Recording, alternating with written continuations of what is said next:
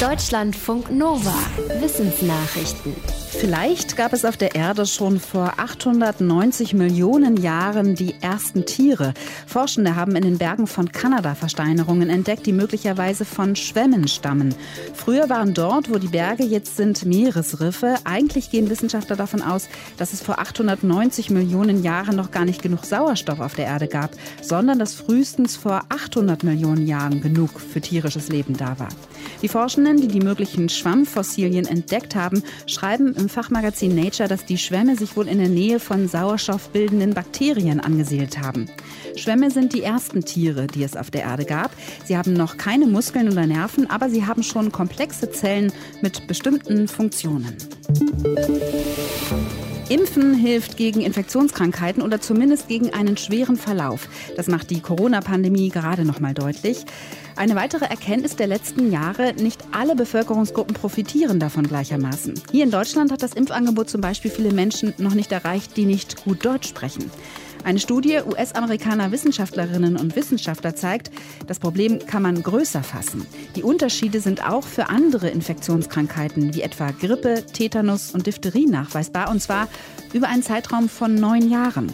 Auffallend war, dass sich in den Zahlen auch Unterschiede ethnischer Zugehörigkeiten spiegeln. Da die Studie aus den USA stammt und Daten des dortigen Gesundheitssystems nutzt, lässt sich zum Beispiel ablesen, dass Schwarze und Menschen hispanischer Herkunft seltener geimpft waren als Weiße. Die Daten zeigten auch eine Korrelation zwischen Impfungen und sozioökonomischem Status, also etwa Bildungsstand, Einkommen und der Stellung eines Menschen innerhalb der Gesellschaft.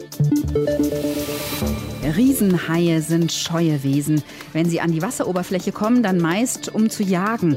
Was sie unter Wasser tun, blieb lange unerforscht. Ein Team britischer Wissenschaftler hat jetzt buchstäblich etwas Licht in dieses Dunkel bringen können, mit Kameras, die sechs der Tiere tagelang begleiteten.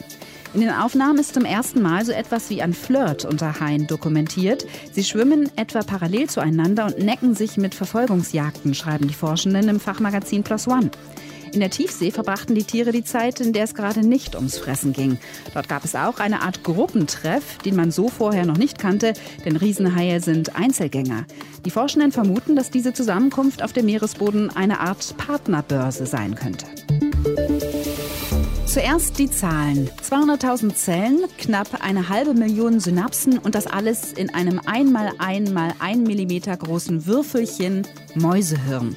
Wissenschaftler des US-amerikanischen Allen Institute haben sämtliche Verschaltungen darin berechnet, kartiert und öffentlich zugänglich gemacht.